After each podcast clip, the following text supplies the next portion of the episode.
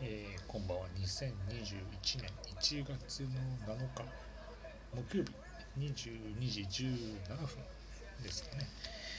今日も始めていきたいと思っております。1月7日なんでね七草がゆ食べましたかね。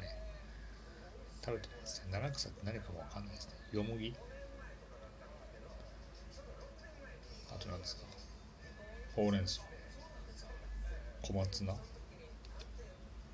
水菜？ぐらいですかね。ちょっと七草がゆわかんないですけど。よもぎよもぎとよもぎほうれん草ナッパ水菜。あと3つ何ですかね。それぐらいしか思い浮かばないんですけど。七草がゆ食べる習慣がなかったら全くあの分かんない状態。誰か教えていただければいいかな。思ってます。1月7日ね。1.7ですね。今日明日からまた緊急事態宣言が出るということで、ね、今日のね感染者数が2400人。東京2400人ってね聞いた瞬間ね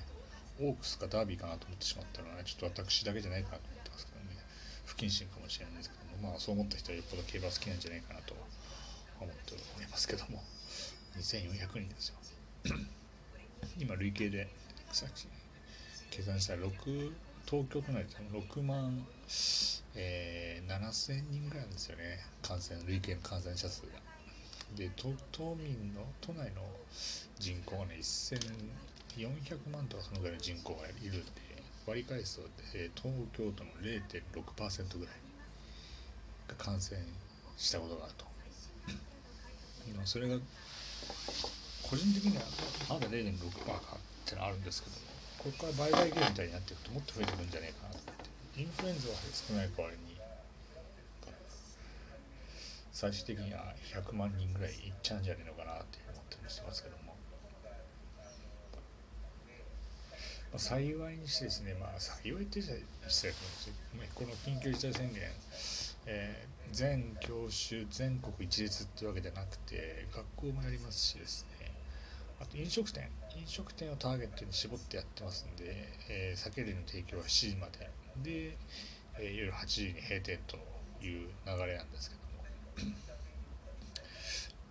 まあだから他のなんですかパチンコとかそれでも全部8時らしいんですけども。プールとかねあのジムとかはあの特に制限しないってことなんで、えー、昨日焦ってですね緊急事態宣言出てしまってまたあのジムが閉鎖してしまうんじゃないかと思い切って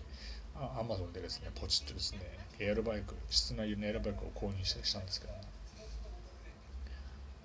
ちょっと意味がなかった、まあ、意味がなかったなくはないんでしょうけどもちょっと後悔してるなって感じでしたね。買わなきゃよかったなみたいなこと思いましたけど。まあまあせっかくね買ったんでちょっとやってみようかなと思ってますけど。まあ暗いねニュースがたくさんあったんですけども今日いきなりですねあのすごいすごいニュースがいきなりバンって都内の2400人の感染者数よりよりもね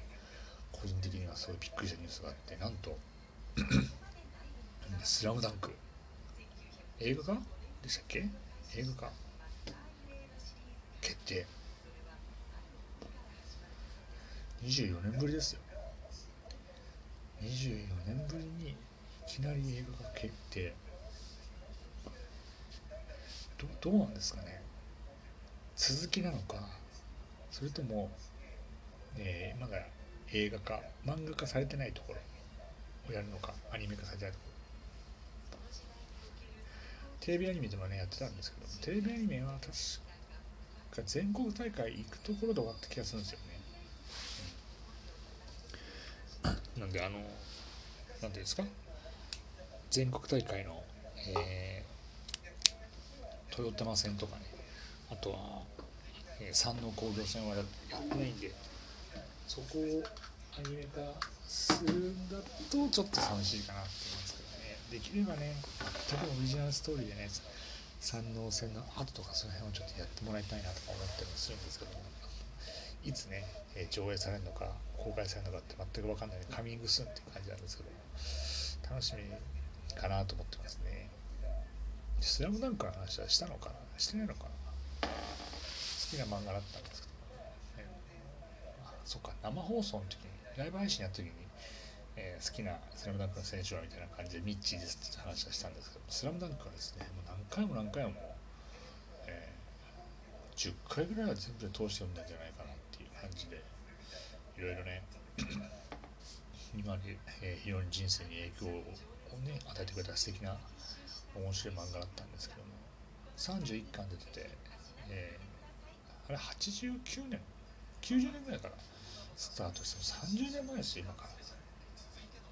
そっからですねやっぱ大バスケブームを引き起こしたっていうスラムダンクなんですから漫画でやった試合自体はそんな多くないんですよね。練習試合の量なんでしょ？ちゃんとやった試合はあとは、えー、決勝あ準々決勝の県の準々決勝の商用戦、えー、決勝トーナメントの海南大附属、えー、あ決勝リーグの海南大附属決勝リーグの両南、えー、全国大会1回戦の豊玉2回戦の三能6試合しかやってないですよ、まあ、あと他にはね両南対、えー、海南とかねあった。んですけど個人的には結構好きな試合はねうんまあ山王とかはね別格でもうあれだけで最後ね8巻くらいずっとやってたんでねまああれはあれでいいんですけどうんどうですかね。両南対海南とかも結構好きでしたよね。あの試合が唯一アニメの中あアニメというか漫画の中で、えっと、湘北以外のチーム同士で戦ってね、ちゃんと結構割と何ですかあの2巻分ぐらい費やして結構丁寧に書かれてて牧対仙道っていう感じですね。いろんな分かり方は分かるかもしれないですけどですね。普段大体あのもともとフォワードの両南のフォワードの仙道だったんですけども海南に挑むということでその試合だけに限ってはですねポイントガードが出てきたと仙道が。で牧対仙道っていう形で奇策を出したんですけどね。で福田吉兆とかもいてですね非常に、えー、いい試合だったんですけど最後の最後でねあのボスザルこと魚住がですねファールトラブルで退場になってしまいまして、えー、最後ねラスト、えー、の数秒のところで最後の、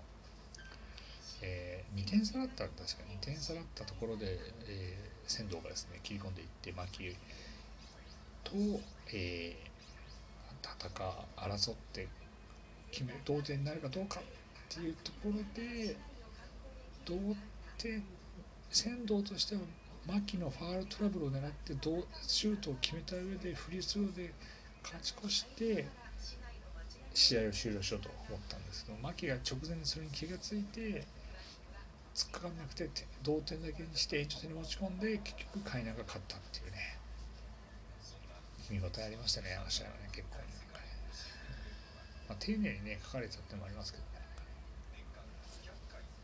あとはね、あのまあ、やっぱりね、決勝リーグの最後の両南対、えー、湘北ですかね。1週間の間にね、桜木花道が、えー、ゴールしたシュートを一生懸命練習しまくるっていうね、ってのもあったし、うん、あとはね、こう、ミッチ最後の最後でね、えー、メガネ君こと小暮がですね、三井の代わりに出てきてですね、えー、試合を決定づける、えー、スリーポイントシュートを打つと。で、あれを打ってすぐ、単行本で打ったんですけど、シュートが決まるかなと思ってたんですけども、シュート打った次の会話がメガネ君っていうところが始まって、赤木と出会って、今日に至るまでみたいなストーリーで話を1個ね話を入れてるんですよ。あれがね憎い演出ですよね。試合中のにもかかわらず過去を振り返るシーンを入れてくるでその回の最後にスリーポイントシュートがスパッと決まる。で3年間努力が報われて、えー、両南の監督の田岡に、えー、あいつも3年間努力してきた男だった侮っていけなかったっていうね、えー言葉を吐かしたっていうのがね。いいいい回だったな。神回じゃないかなと思ってますね。